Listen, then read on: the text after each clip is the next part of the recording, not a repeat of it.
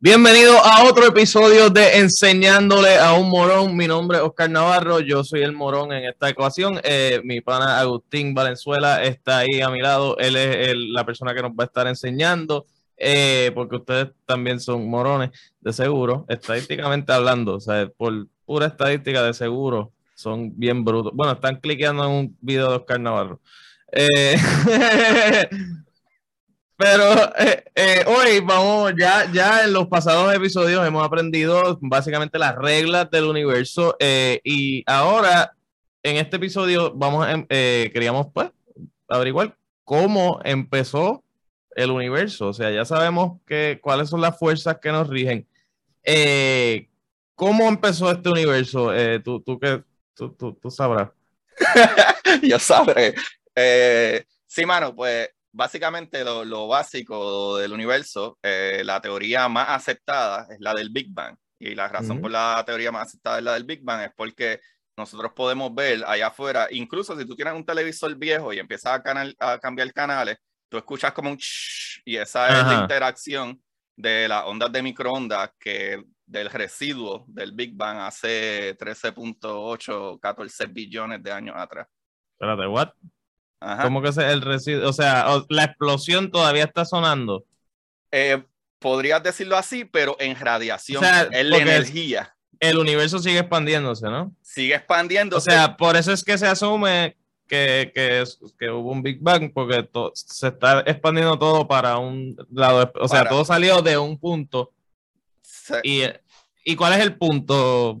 Ese, eso es lo brutal. Qué bueno que pregunta eso. Y, mano, está, on fire, puñeta, fuma más. Este, eh, sí, mano, qué bueno que lo dices, porque sí, cuando sucedió el Big Bang, básicamente sucedió en todos lados al mismo tiempo. Cuando decimos que el universo se expande, no es como que de aquí empieza a ser así, y la orilla se expande. No, no, no, es que se está creando espacio en todo el espacio. Y, o sea que se está expandiendo para todos lados, de todos lados al mismo tiempo. Es una loquera, pero sabemos que así, porque cuando nosotros miramos, por ejemplo, las cosas tardan en llegar de un punto A a punto B, tardan en llegar. Por ejemplo, si nosotros vemos a la galaxia más cercana, que es Andrómeda, que está a dos billones de años, nosotros estamos viendo Andrómeda, ¿verdad? La luz que nos llega, como era Andrómeda hace dos billones de años, porque la luz de Andrómeda ¿verdad? Dos billones de años luz queda de distancia. So, estamos viendo Andrómeda como era hace dos billones de años luz atrás, que tarda en llegarnos esa luz acá. Ah, o sea, sí, es, es como si nos estuviesen enviando un mensaje, pero lo enviaron hace dos, o sea, se tarda dos billones de años en llegar aquí. imagínate que yo te fuera a llevar un mensaje, pero en una carta. So, yo tengo que salir de aquí, coger mi carro. Ya yo te escribí la carta, pero tengo que montarme en mi carro, ir al aeropuerto. Sí, que en, lo que en lo que tú llegas allá, ya, ya todo cambió, ya, ya están los Jetsons. Exacto. Estaban los Flintstones y, cuando tú vuelvas están los Jetsons. Exacto, pues de la misma manera, de la misma manera, esa luz que nos llega a, nosotros, ya que viaja desde tan lejos, va perdiendo energía. Viaja a la misma velocidad porque no hay nada en el espacio. Hay una ley de conservación de energía que si nadie lo para, no cambia. Ahora la energía sí puede disminuir básicamente. Pues la luz cuando nos va llegando a nosotros, básicamente ya ha perdido un poco de energía y sabemos que así ah, desde que la energía era gamma o X-ray o whatever la luz que haya llegado allá, cuando llega acá ya esa onda está mucho más estirada. O sea que lo que vemos, en vez de ver una onda de luz, ¿verdad? O, ese rayo de luz, como lo quieras ver, con una energía, tiene menos energía. O sea que eso mismo sucedió con el Big Bang. Cuando nosotros miramos a todas partes del universo que miramos, nos damos cuenta que hay un, background, ¿verdad? una parte de atrás de, energía y todas, en, casi todas partes del universo, es una energía de microondas, de, de esa radiación remanente de microondas y eso está esparcido por todos lados y tiene una temperatura específica que es casi idéntica en todos lados. ¿Y qué sucede? Si tú tenías algo que estaba en la misma temperatura todo junto y tú lo vas dividiendo o estirando a la misma proporción, entonces todo debe estar cambiando de temperatura a la misma proporción. Ah, debe estar pues, bajando. Exacto, pero dividiéndose. dividiéndose entre todo ese espacio.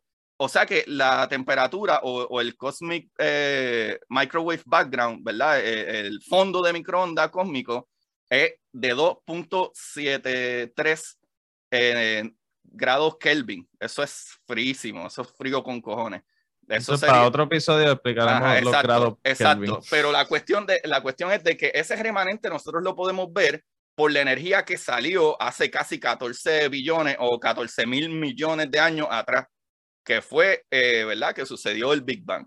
Hace 14 mil millones de años atrás, o si fuera en inglés, 14 billones de años atrás más o menos, pues eh, eh, ese remanente que queda está en, ese en esa temperatura y está en ese rango ahora y mira a donde tú mires en el universo, se ve exactamente ese remanente, no importa lo que sea. O sea que significa que en un momento todo estuvo en un punto y en un momento todo se expandió a la misma velocidad, en todas partes al mismo tiempo, para que la temperatura bajara casi idéntico en todos lados. Por eso cuando miramos para acá es como que, ah, mira, ahí hay... La temperatura para allá Está igual. Y ajá, ya para acá, ah, mira, está igual. Acá, ah, más o menos, pero está cerca. Acá, ah, mira, igual también, ¿me entiendes? Y por eso sabemos que la, la ¿verdad? Lo más obvio, eh, aparte de que también observamos que las galaxias se siguen alejando unas de otras, o sea que, ah, puñeta, pues, algo, algo tuvo que haber pasado aquí, que hay una expansión, o sea, que, ¿qué es lo que te has sentido nuevamente? Que todo. Que es una explosión. Exactamente, exactamente. Ya lo, ya qué carajo más tú quieres que digamos en este episodio, Oscar, ya comimos culo. Eh, pues estoy, estoy tratando de ver en qué parte, qué parte de Dios entra.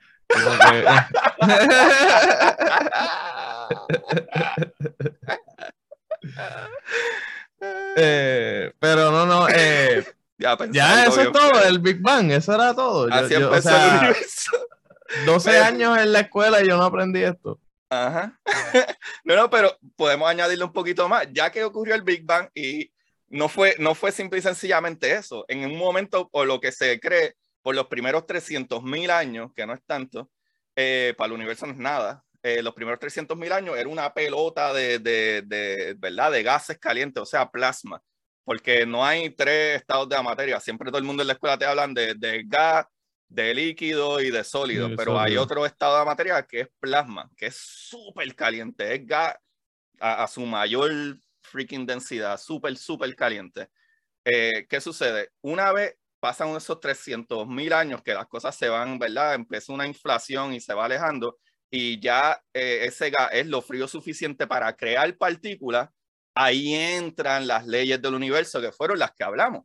Y con las leyes del universo está la gravedad, que poco a poco y toma tiempo, ¿verdad? Y, Pero tú me habías explicado fuera de la cámara, okay, eh, que el sol se crea, ¿cómo fue que se creó el sol? O sea, después del Big Bang hay un progression of things para que llegue a la vida. Primero se, se, crea el sol y esto crea las condiciones. O sea, ¿qué, qué partícula, qué, qué crea el sol para empezar? Ok, súper buena pregunta también, coño, este capítulo está bien cabrón explota todo. Se enfría suficiente el plasma para que creen las pues primeras partículas. Cuando se crean las primeras partículas, entran esas leyes, ¿verdad? Y, empiezan a crearse esas primeras uniones, ¿verdad? De, ¿Y las primeras partículas que se crean, cuáles son? Es hidrógeno. Hidrógeno. Es, la partícula más sencilla porque tiene un solo protón. Y un solo electrón, un solo protón. Es sencilla. Ese es el elemento más básico. Y eso es estas torres gigantescas que tú ves, que mira las estrellas, mira las estrellas, esos puntitos son estrellas, las estrellas son gigantes y, y, y esto puede ser entregadas a estrellas, pero mira el tamaño de estas torres de gas. O sea, eh, estas cosas son, esos son gases, todo eso, la mayoría es hidrógeno y polvo. Todo esto es hidrógeno y polvo. Mira las estrellas como se ven. Y mira las estrellas como se ven y como quieran. Como una Ajá, esa es eh, eh, la nebulosa de, de, de Butterfly. Es como esta, mira la Helix. Esta, esta nebulosa está bien cabrona. Mira para allá. Pues. Ajá, ajá, así, así mismo es. Pues, pues todo este gas, todo este gas, ¿verdad? Toda esta pelota de gas, mira todas las estrellas que hay y como quiera, mira el tamaño de toda esta masa de gas. ¿Por qué? Porque es el elemento más básico, el hidrógeno. Y entonces el hidrógeno, ahí entonces entra la gravedad y empieza a unir todas las cosas, empieza a unir todas las cosas, empieza a unir todas las cosas. Y esto básicamente, las nebulosas, ¿verdad? Esas pelotas de gas de hidrógeno y polvo, son donde nacen las estrellas. Y las estrellas nacen cuando se empiezan a pegar, la gravedad empieza a pegar todo, empieza a pegar todo, empieza a pegar todo y llega un punto que la presión ya de que es tanta, tanto hidrógeno y polvo y tanta eh, materia, ¿verdad? que está tan unido que la vuelve a crear calor. Exacto, exacto. Crea y se prende en fuego. Y se prende en fuego. Así mismo claro. Nieta, ahí está.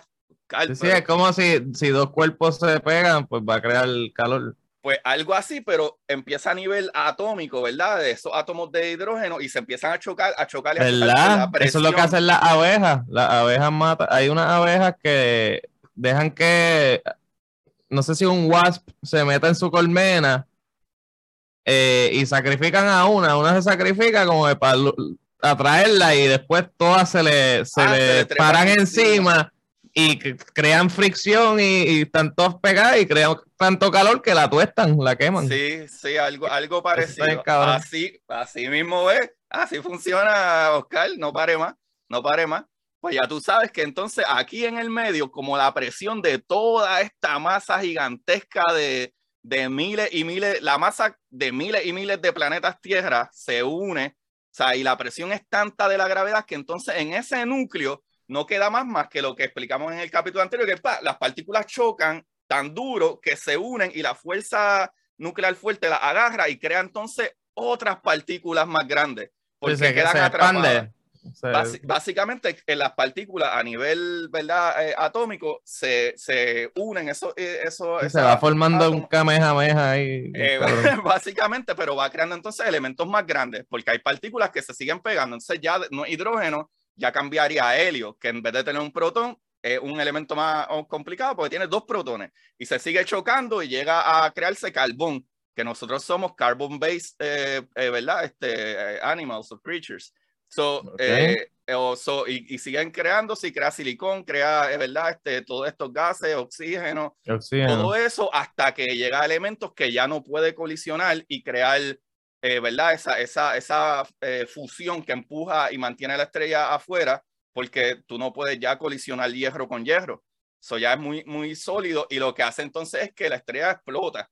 Y cuando la estrella explota, entonces se empiezan a crear los diferentes planetas. Esto explota y sale todo volando en canto, pero entonces ya ah, aquí... Por eso es que del universo siempre son como un wave, o sea, como siempre, sí, es una explosión. Básicamente. todo sale del medio. Puedes decirlo así, pues ¿qué sucede? Ya esto, que primero era una estrella de hidrógeno nada más, empezó a fusionar muchos materiales y ya hay materiales más pesados y explotó.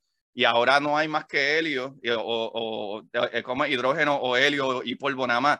Ahora hay elementos más pesados y esos elementos más pesados se unen, ¿verdad? Y se empiezan a crear cositas así, se empiezan a, a crear planetas ahí todo ese material, roca, gases, etcétera, y ahí es donde vienen y salen planetas como nuestro planeta y todo eso. Pero los planetas nacen porque en ese específico, o sea, es como una corriente, el, el, ya la órbita estaba y da casualidad que la materia cae en esa órbita y se termina formando ahí, pues termina un pelotón dando vuelta en esa corriente básicamente, básicamente, oh. y es una pregunta cabrona, Oscar, y es que esa parte nosotros no la entendemos completamente, pero nosotros hemos descubierto y salió una foto los otros días de un hoyo negro en el centro de nuestra galaxia y tenemos una media idea del por qué las galaxias van rotando y pensamos que es que todo ese material se va uniendo en ese centro que sigue en movimiento y se mantiene en movimiento porque no hay aire en el espacio, o sea, no hay nada que lo detenga y mientras esté en ese movimiento, eso va a seguir por billones y billones de años infinitamente moviéndose. Sabe hasta que la gravedad, ¿verdad? A un punto que llegue, que va trayendo las cosas y a lo mejor en un momento colisiona una cosa con otra. Pero ok, si no, ok. En el universo. Eh, eh, es, eh, sigue en movimiento todo en el universo porque no hay nada que lo pare. No hay nada que lo pare. O sea, nada crea o O sea, exacto. Ok, eso no es como. O sea, nunca pierde. Nunca pierde velocidad. Al menos que venga otro objeto y lo choque que en su órbita termine moviendo, si lo choque y lo saque de, su movimiento per se. el espacio literalmente es la nada. La nada. Es un limbo, cabrón, y está todo pasando en un vacuum. exacto, por eso es que se dice el vacuum del espacio, o el vacío del espacio. y por eso es que la velocidad de la luz es la velocidad máxima de la luz, los 300 mil kilómetros por segundo, pero es en el vacío del espacio. Pero eso es para otro capítulo. Pero cuando a ti te dicen, ah, la velocidad de la luz es 300 mil kilómetros por segundo, ajá, pero eso es en el vacío del espacio, porque si la luz o la radiación, que es lo misma mierda, los fotones, ¿verdad? Todo eso pasa por algún medio, ¿verdad? Atraviesa algo, puede eh, desacelerar. Sigue siendo rapidísimo, pero no sigue siendo igual de rápido dependiendo qué tipo de radiación pasa por ahí. Ok, eh, pues yo creo que no tengo más dudas. Oye, No papi, te dije que iba a llegar a entender. Esto ¿Verdad? es- Este episodio fue como que yo creo que el mejor que ha quedado como que... Sí, porque es que al principio, obviamente, tú estás aprendiendo, yo estoy aprendiendo, vamos ahí, ahí, ¿sabes? Del primer episodio no va a empezar a explicar física, cabrón, ¿sabes? Pero, eh, ¿cuál es el próximo? No sabemos. Después... Eh, no sé, Yo pero quisiera, yo quisiera la tabla periódica, quisiera aprendérmela, eh, no aprendérmela, pero Sí, como que difícil, después pero saber. entenderla. Ajá. Pues el próximo episodio vamos a hacer algo para entender cómo después se crea todo el resto de la vida en los planetas. Pues vamos primero al próximo episodio a explicar la tabla periódica, por qué se le llama se va a durar hora y media, pero, pero va a estar bueno. No, no, no. Eso va a estar chilling, eso va a estar chilling. Olvídate, yo, yo la- voy a llevar, voy a traer un chiste para cada elemento. Ah, cabrón, ¿Te son imaginas? Son ¿Te imaginas? 118 elementos, cabrón. Tienes carajo. que tirarte Vete 118. pa'l carajo. Es, un- es un especial, Exacto. es un especial nuevo. Ni, Pero- la gente en Kiltony ha hecho tanto chiste, cabrón. Pero no, no, pero coño, que, que estuvo cabrón, este episodio estuvo cabrón. Eh, Viste, gente, Estamos poquito a poco, vamos a dejar de ser unos morones, ya tú vas a ver. Eh, mira, Agustín, eh, ¿dónde te pueden seguir? Todas tus redes. Eh, Curiosidad Científica Podcast en Instagram, Curiosidad Científica de Twitter, pero en Instagram pueden ir al link y encuentran todo desde mis libros y mis cosas y mi podcast que se llama igual, Curiosidad Científica. Eh, conmigo lo mismo, pueden buscarme en Instagram, Oscar Navarro PR, y ahí pueden llegar a todo lo demás. Eh, tengo un podcast también, La Hora Machorra, ustedes saben, whatever. Eh, nada, eso ha sido enseñándole un morón. Eh, Agustín, di, di algo para terminar. Bye bye.